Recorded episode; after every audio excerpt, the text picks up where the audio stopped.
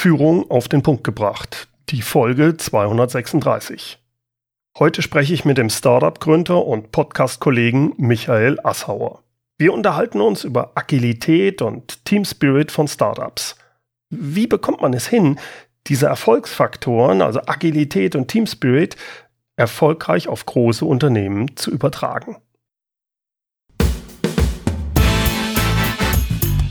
Willkommen zum Podcast Führung auf den Punkt gebracht.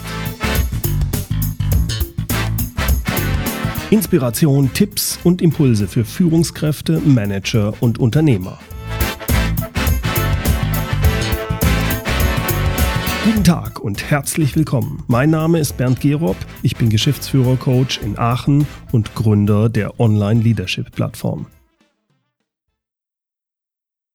Viele der großen Konzerne schauen heute neidisch auf wendige Startups. Und zwar nicht nur in USA, sondern auch hier in Europa, in Deutschland. In Zeiten der Veränderung und der Disruption, da wünschen sich viele Vorstände und Geschäftsführer etwas mehr Bereitschaft zur Veränderung und zur Agilität und Thinking out of the box in den eigenen Reihen. Doch das wirklich mit der bestehenden Mannschaft umzusetzen, das gestaltet sich schwierig. Und deswegen sind viele der großen Konzerne zurzeit unterwegs und akquirieren solche Startups mit agil arbeitenden Teams.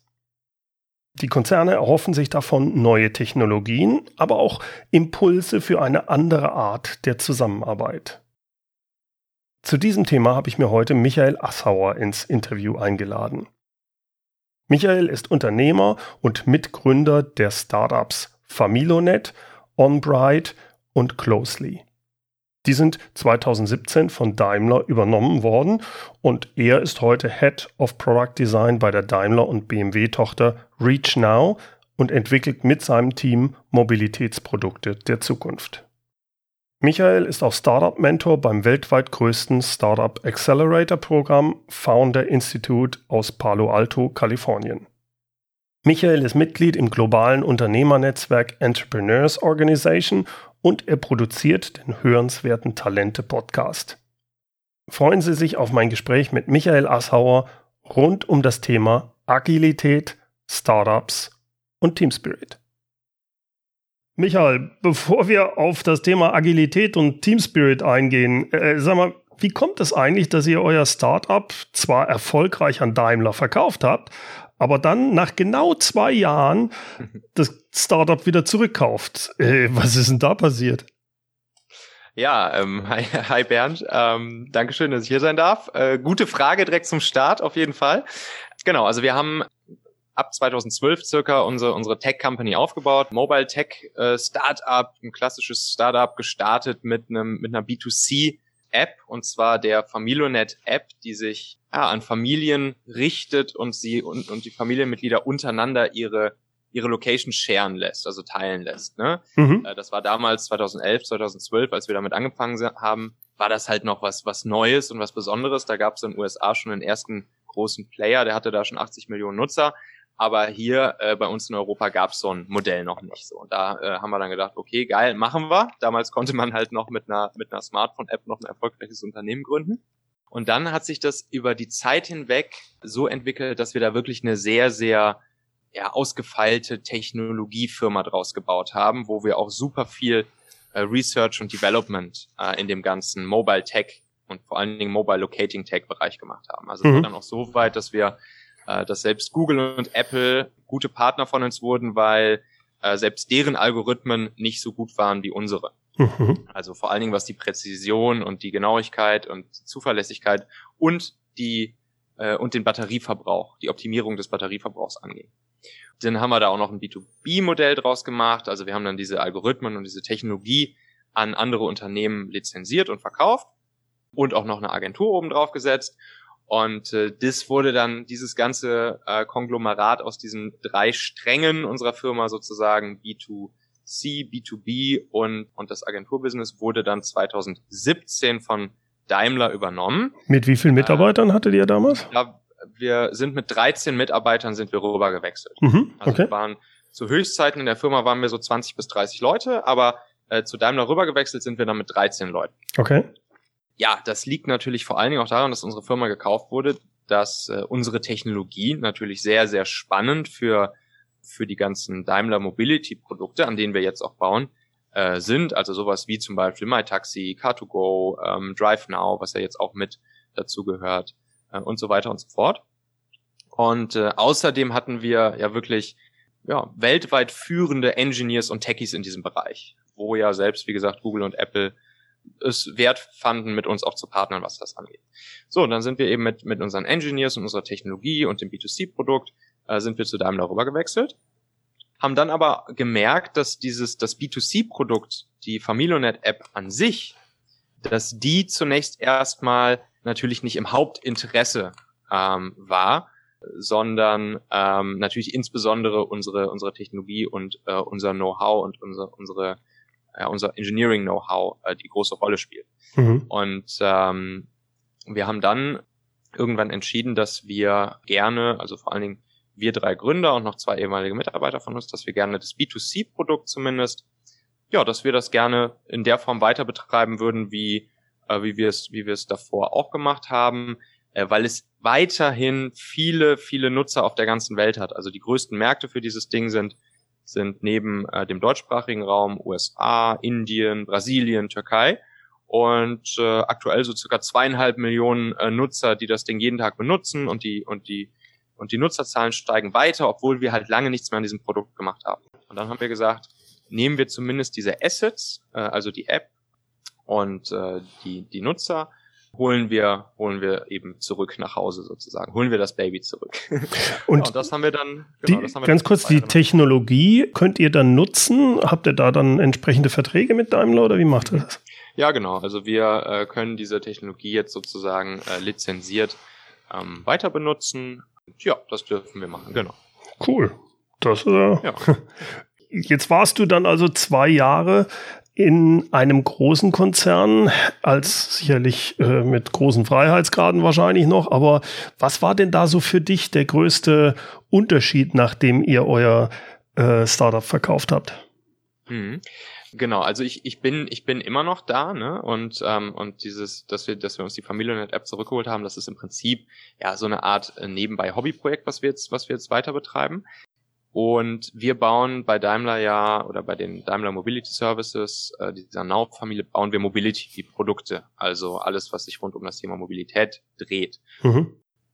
Es ist also eine der, der größten Learnings, die ich sozusagen hatte in diesem etwas konzernigeren Umfeld dann, ne? also wir kamen, kamen ja aus einem kleinen Startup, sind dann in den Konzern gewechselt.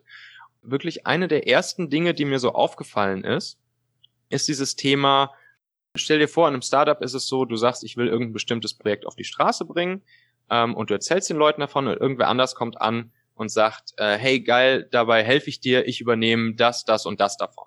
Dann ist deine erste Reaktion im Startup natürlich, dass du dich darüber freust und du sagst, super gut, dann bringen wir das jetzt zusammen auf die Straße.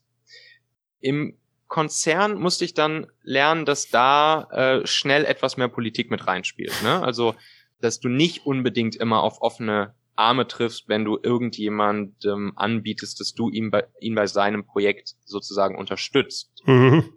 Das, das will ich auch eigentlich, das, das will ich gar nicht verurteilen. Das, das sehe ich auch recht unemotional, weil ich glaube, dafür gibt's auch eine, eine Erklärung. Aber äh, das waren sozusagen so, so eine Sache, die ich erstmal lernen musste. Da, da, das habe ich erst gar nicht verstanden. Ja. Das, das, wusste ich, das wusste ich halt einfach nicht, dass das, dass das anders läuft.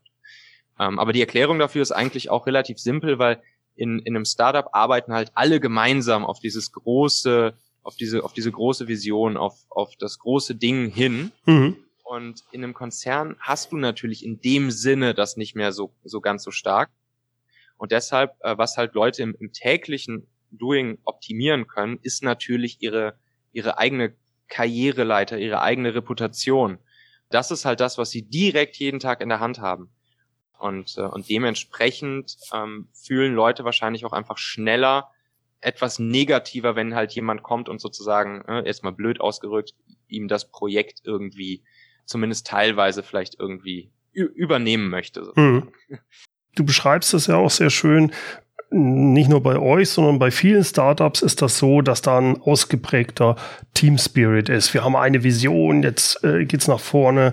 Äh, viele von den größeren etablierten Unternehmen, und zwar nicht nur den ganz großen Konzernen, eigentlich träumen die ja davon, dass es genau diesen Team Spirit gibt. Aber je größer das Unternehmen wird, desto schwieriger wird es, sowas zu machen. Erstmal, wie habt ihr das hinbekommen und was wäre dein Tipp für größere Unternehmen, um eine so, solche Art von Team Spirit auch zu etablieren. Ja. Das ist natürlich so, dass bei, äh, bei Startups du diesen, diesen Effekt häufiger siehst, dass äh, wirklich ein sehr, sehr starker Team Spirit besteht. Es gibt auch ein paar Beispiele von größeren Unternehmen, die das, die das auch so oder so ähnlich hinkriegen. Und so ein Vergleich, den ich da jetzt auch schon öfters mal gehört habe und der tatsächlich uns damals bei Familionet auch öfters mal über den Weg gelaufen ist, das ist so ein bisschen so dieses, dieses Wort der, der Religion. So, das darf man nicht falsch verstehen. Das ist einfach auch ganz wertfrei gemeint. Ähm, aber ich glaube, wir haben schon so ein bisschen sowas in die Richtung damals auch etablieren können.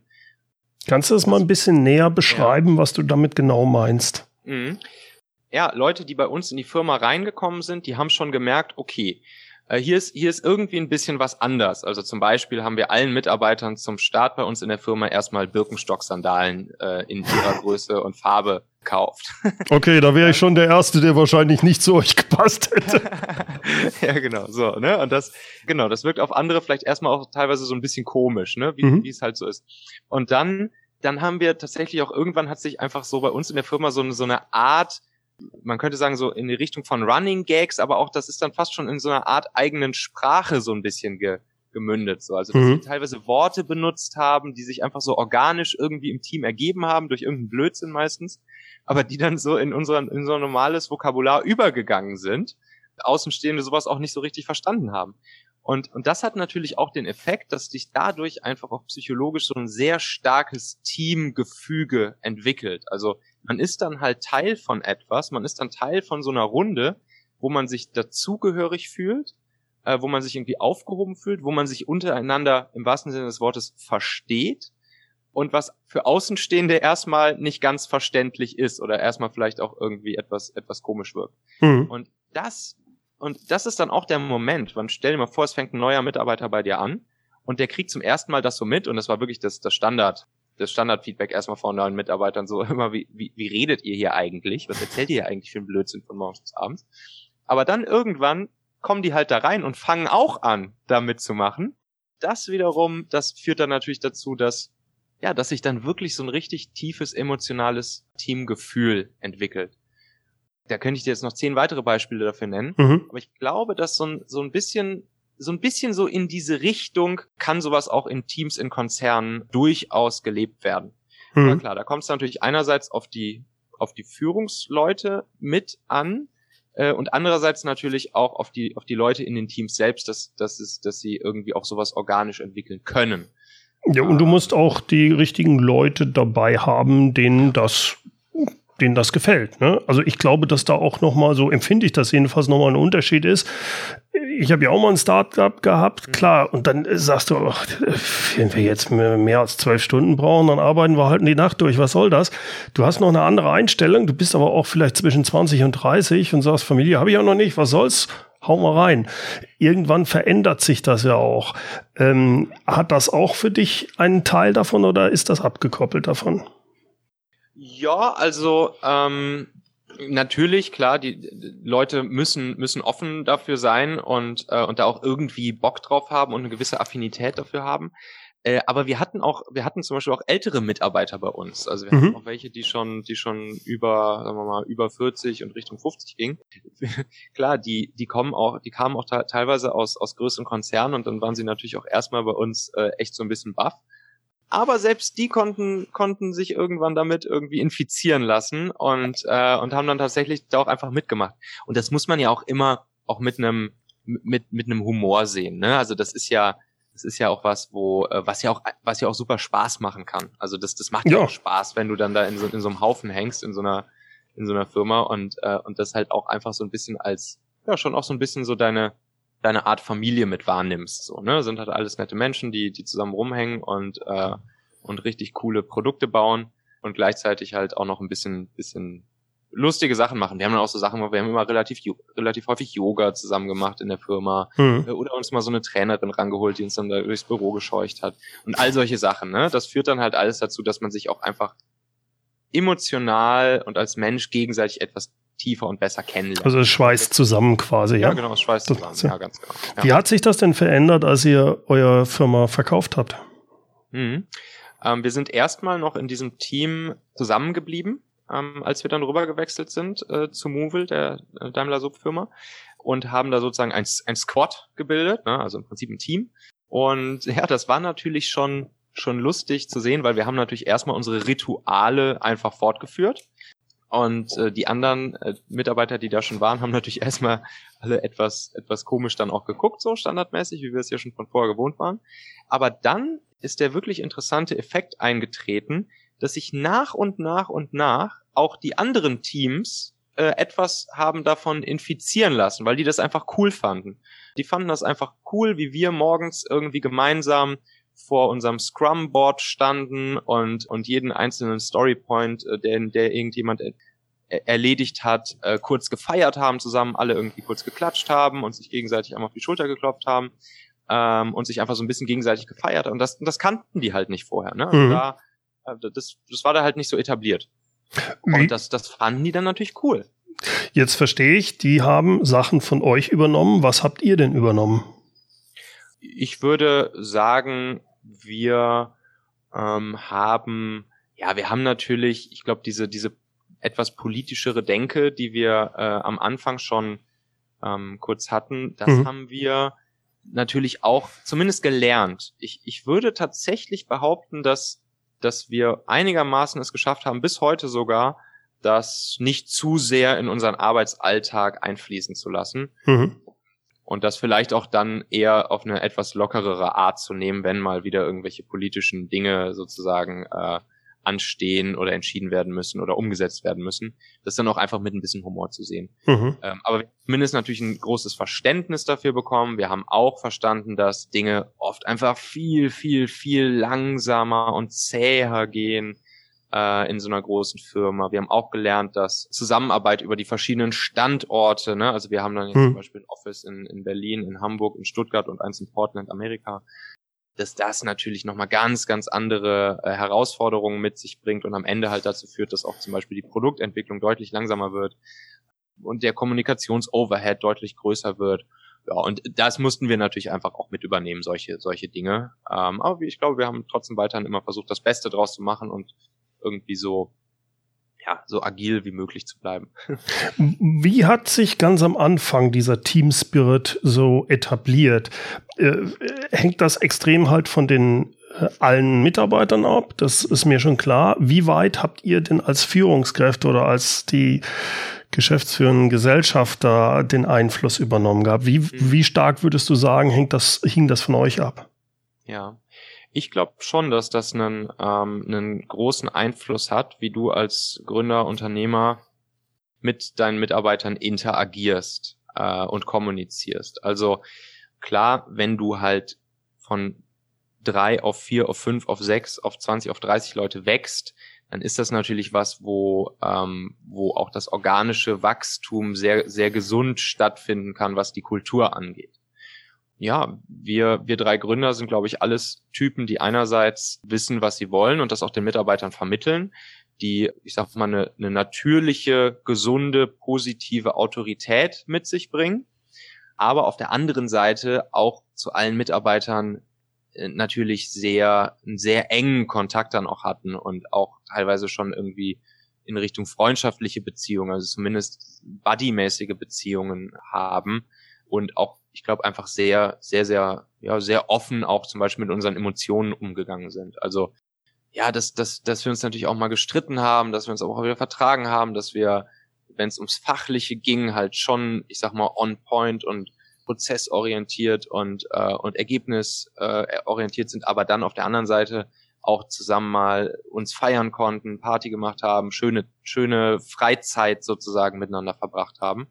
Und ich glaube, das spielt dann schon eine Rolle, weil in dem Moment lässt sich natürlich auch jeder, ja, öffnet sich auch jeder selbst und äh, auch jeder von den Mitarbeitern öffnet sich selbst. Und dann kommen ja die Charaktere raus. Also die hm. Charaktere kommen ja vor allen Dingen dann raus, wenn sie halt nicht durch durch irgendwelche, zum Beispiel durch eine Etikette oder sowas, äh, die sehr, sehr äh, einengt dann in einer genau, Art. sehr einengt äh, unterdrückt wird. So. Mhm. Ich glaube, das, das ist schon ein wichtiger Faktor gewesen an der Geschichte. Ja. Jetzt hast du mir erzählt, dass ihr in eurem Startup eine wirklich gut funktionierenden, äh, ja, agile Prozesse hattet. Mhm. Äh, erklär mir doch mal bitte, bevor wir in die, in diese Sachen reingehen, was genau verstehst du unter Agilität? Mhm. Also generell, Agilität ist die Antwort darauf, komplexe Projekte, komplexe Produkte auf die Straße zu bringen und möglicherweise noch nicht alle Anforderungen zu kennen in dem Moment, wenn du das Projekt startest.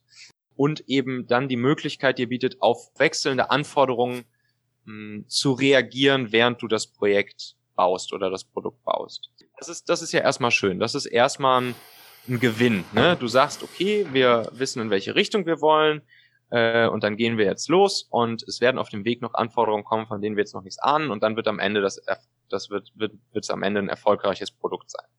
Allerdings, da hört man natürlich schon raus, unterwegs wechselnde Anforderungen. Ja, das kann halt auch natürlich sehr, sehr, sehr schnell dazu führen, dass äh, massives Chaos entsteht äh, im Team hm. und in der Firma.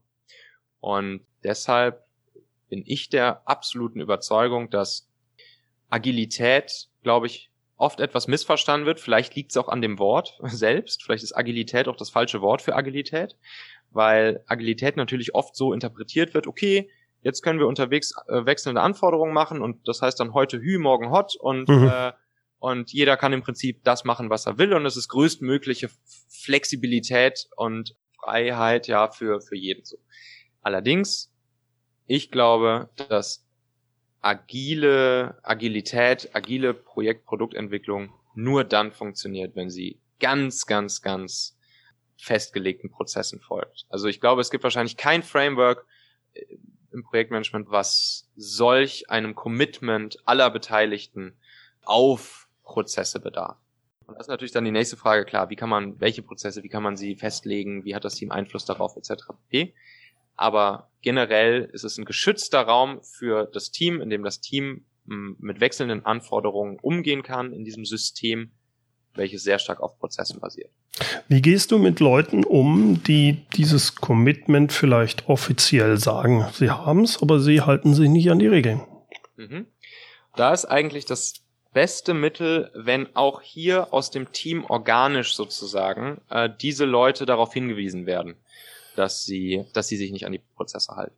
Und das ist das Gute, dass das auch passiert. Also wenn man, wenn man wirklich dafür sorgt, dass beispielsweise das Team, ne, wenn man jetzt von so einem Scrum-Prozess, es gibt ja verschiedene agile Prozesse, mhm. sei es Scrum, sei es OKRs, sei es, äh, sei es Kanban oder sonst was. Wenn man jetzt mal zum Beispiel von so einem Scrum-Prozess ausgeht, da gibt es Sprints und am Ende jeden Sprint, der zum Beispiel bei uns immer zwei Wochen gedauert hat, setzt du dich im gesamten Team zusammen und machst eine sogenannte Retrospektive äh, wo du dir gemeinsam mit allen Leuten im Team überlegst, okay, was lief jetzt diesen Sprint gut, was wollen wir beibehalten an Prozessen, was lief nicht gut? Und was wollen wir zum Beispiel im nächsten Sprint verbessern oder verändern an unseren Prozessen. Was natürlich den, den ersten Vorteil, dass alle involviert sind, sich selbst die eigenen Prozesse, sprich die eigenen Regeln und die eigenen Gesetze zu geben. Und in der Umsetzung dann natürlich auch dafür sorgen, dass wenn sich da jetzt jemand mal nicht dran hält, äh, dass er auch automatisch ganz organisch von den anderen direkt äh, darauf hingewiesen wird und vielleicht sogar auch mal leicht einen drüber kriegt dafür.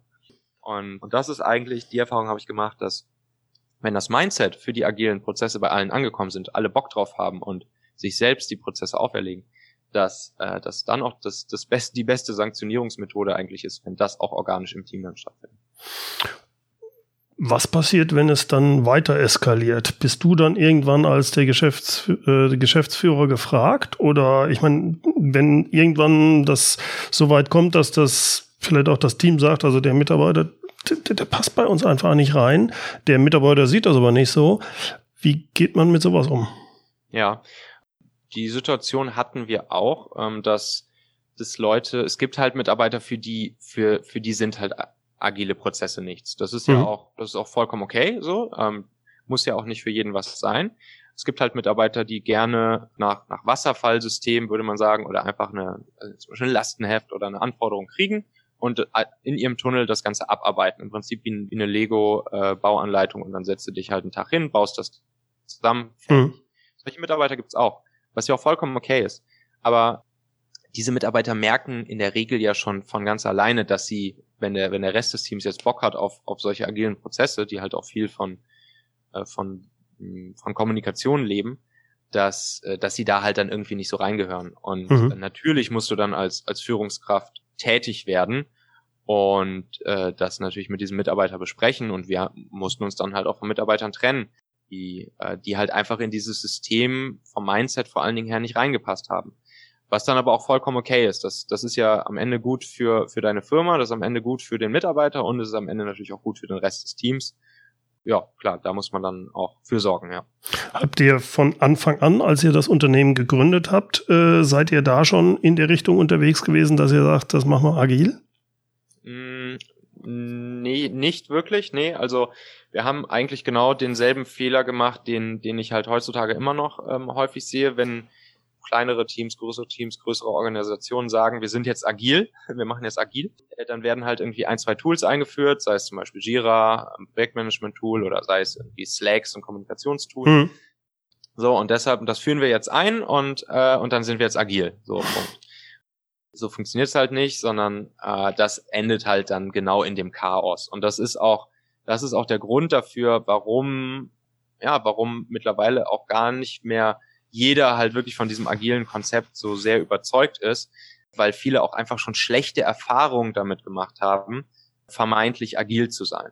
Was würdest Ah. du denn anderen Unternehmen raten, die in der Situation waren wie ihr vielleicht damals oder jetzt auch bisher normal gearbeitet haben in dem, äh, wie sagt's, der, der Mike sagt immer Vintage-mäßig und jetzt für bestimmte Bereiche vielleicht agil werden wollen. Worauf sollte ein Unternehmen achten und worauf habt ihr geachtet, damit es erfolgreich wurde, agil zu agieren? Ja. Agil zu Also das ist auf jeden Fall schon mal, das ist auf jeden Fall schon mal ein, ein guter, ähm, guter Ansatz, den du da gerade gesagt hast, nämlich in bestimmten Bereichen äh, agil werden zu wollen. Ich glaube, gerade für größere Firmen ist das auch ein guter Ansatz, erstmal sozusagen Stück für Stück agil zu werden und sich kleine Subteams zum Beispiel rauszuholen, mit die halt Bock darauf haben. Das ist halt super wichtig. Mhm. Ähm, Agilität ist vor allen Dingen ein Mindset-Thema. Ähm, die Leute müssen Lust darauf haben, jetzt gemeinsam dafür zu sorgen, dass sie gemeinsam als Team, als Ende zu Ende verantwortliches Team auf wechselnde Anforderungen an ihr Produkt beispielsweise reagieren können. So, und dann klein anfangen, dann ganz, ganz klein anfangen, dann wirklich hinsetzen äh, und so eine erste Retrospektive machen. Sich dann zu überlegen im gesamten Team, okay, was haben wir, wenn wir jetzt mal den letzten Monat Revue passieren lassen? Was sind alles Sachen, die die wir, wo wir das Gefühl haben, das lief richtig gut, das hat gut funktioniert. Und was sind Sachen, die nicht gut funktioniert haben? Und für die Sachen, die nicht gut funktioniert haben, kann, kann man sich dann so die Top 3 vielleicht mal raussuchen und dann sich gemeinsam mit dem Team überlegen, damit diese Top 3 Dinge, die nicht so gut funktioniert haben, damit die im nächsten Monat oder vielleicht in den nächsten zwei Wochen besser funktionieren. Was wollen wir uns dafür für eine Regel geben, an die wir uns alle halten? Und dann hast du schon den ersten Schritt in Richtung Agilität gemacht dann heißt das vielleicht noch nicht Scrum oder Kanban oder OKRs oder sonst irgendwas, aber dann hast du schon dir festgelegt, wir halten uns jetzt noch vor zwei Wochen an diese zwei bis drei Regeln und in zwei Wochen setzen wir uns wieder zusammen und, äh, und überprüfen das nochmal. Wie hat das funktioniert? Äh, haben wir uns alle dran gehalten? Wenn wenn es gut funktioniert hat, super, dann behalten wir diese Regeln bei. Wenn wir noch irgendwo optimieren oder adjustieren wollen, super, machen wir das. Und dann können wir uns vielleicht auch die nächsten Dinge vornehmen, die noch nicht optimal funktionieren Hm. und geben uns dafür zwei bis drei weitere Regeln, die wir dann wieder in zwei Wochen wieder überprüfen. Und so kommt man dann langsam auch in so einen Sprint-Rhythmus rein und dann kann man halt auch über tiefere agile Prozesse und Frameworks nachdenken. Habt ihr externe Hilfe dafür gehabt oder euch geholt oder habt ihr euch das alles selber beigebracht? Wir haben uns äh, externe Hilfe in dem Sinne geholt, dass wir einen sehr, sehr, ja, meiner Meinung nach sehr, sehr guten und erfahrenen Agile Coach, äh, Sven Röbsdorf, uns geholt haben, mit dem aber nur wir, also ich vor allen Dingen, ich als Gründer und die beiden bei uns, die diesen Job des Agile Coaches dann aus dem Team heraus übernommen haben. Mhm. Mit ihm uns zwei, drei Tage hingesetzt haben, mit ihm einmal durchgegangen sind, äh, wie arbeiten wir aktuell zusammen, ähm, wie funktioniert das, wen gibt's im Team, äh, was sind so gerade die Herausforderungen und die Probleme bei der Zusammenarbeit, was wollen wir erreichen?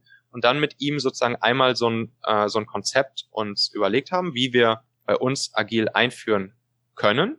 Und dann sind wir damit natürlich zurück zum Team gegangen und da war dann eben äh, der Sven nicht mehr dabei, sondern das haben dann einfach dann diese beiden Agile Coaches aus unserem eigenen Team und ich gemacht und haben unserem Team das vorgestellt und haben gesagt, hier, ähm, das haben wir jetzt hier mal mit dem Sven äh, erarbeitet lasst da mal einmal gemeinsam durchgehen und gucken, was wir jetzt alle davon halten und welche dieser Dinge wir jetzt erstmal anfangen, schlank umzusetzen. Weil auch hier, wenn du da so eine ganze Liste hast und jetzt auf einmal mit 20 Regeln ankommst, äh, dann sind die Leute natürlich überfordert. Aber dann mhm. konnte das Team sozusagen, haben wir uns gemeinsam mit dem Team überlegt, welche ersten kleinen Schritte wir in diese Richtung gehen. Und nach und nach konnten wir dann natürlich immer mehr in, in das gesamte das gesamte Bild äh, umsetzen. Also das war auf jeden Fall super, super wertvoll. Mhm. Das würde ich auch empfehlen, da einmal sozusagen zumindest einmal extern einen reinzuholen, der, der da mal drauf guckt und der halt schon Erfahrung mit sowas hat und und dann auch ein paar Tipps und Tricks ähm, und Erfahrungen mit an die Hand gibt. Du hast eben gesagt, es ist hauptsächlich ein Mindset-Thema. Das kann ich mir gut vorstellen. Das bedeutet aber gerade in so einem kleinen Unternehmen, die Geschäftsführung muss eigentlich auch darin geschult sein. Die muss das auch mhm. verstehen, selbst wenn sie es selbst nicht bei den, bei den Sachen dann anwendet, aber sie muss ein Verständnis dafür haben, wie die Sachen ablaufen und gewisse Freiräume geben. Würdest du dem zustimmen? Ähm, absolut. Und was das Allerwichtigste ist, dass auch die Geschäftsführung sich an die Prozesse halten muss. Das ja. Ist, das, ist, das, ist, das ist wieder, das ist wirklich, das ist der absolute Schlüssel zum Erfolg beim Thema Agilität sich an die Prozesse zu halten. Ich würde sagen, das ist nicht nur bei Agilität der Fall, ja, aber du hast natürlich recht, das ist besonders. Also und, und ja. wenn halt, wenn die Regel ist, es gibt zweiwöchige Sprints und am Ende dieser zwei Wochen wird ein inkrementeller Part des Produktes geschippt und ist dann fertig. Und am Anfang dieser zwei Wochen wird sich darauf festgelegt, wie dieser Part des Produktes aussieht. Mhm. Dann ist halt diese zwei Wochen lang, ist es der geschützte Raum des Teams, wo das Team diese Sachen baut. Und die Agilität, sprich die Flexibilität in den Produktanforderungen, die liegt dann zum Beispiel in diesem Modell eben darin, alle zwei Wochen die Anforderungen zu ändern oder um oder sozusagen umzupriorisieren, wenn es mhm. um Funktionen zum Beispiel geht, äh, um zu priorisieren, welche Funktion jetzt irgendwie die wichtigste im nächsten Sprint ist. Das kann, das kann die Geschäftsführung ja gerne machen. Äh, sozusagen das Backlog, also die Aufgaben, die in Zukunft anstehen, oder die Features zum Beispiel, die eingebaut werden sollen, um zu priorisieren. Das ist ja schön und gut, aber nicht zum Beispiel, was, was halt dann natürlich, was ich auch selbst ja auch gemacht habe und, und viel erlebe auch, während des Sprints anzukommen und sagen, ja, wir müssen jetzt aber unbedingt morgen noch das und das fertig kriegen und das geht dann gar nicht einher mit dem äh, mit dem Sprintziel beispielsweise. Mhm, mh. Das ist halt tabu und da müssen sich alle dran halten. Mhm. Nee, das leuchtet mir ein. Ja. Michael, ich bedanke mich recht herzlich. Äh, hat mir viel Spaß gemacht mit dir und ich habe wieder einiges Neues lernen können. Vielen, vielen Dank. Tausend Dank, lieber Bernd. Mach's gut. Bis dann. Tschüss. So, vielen Dank fürs Zuhören. Wenn Sie mehr über Michael Assauer wissen wollen, gehen Sie am besten auf seine Webseite talente.co.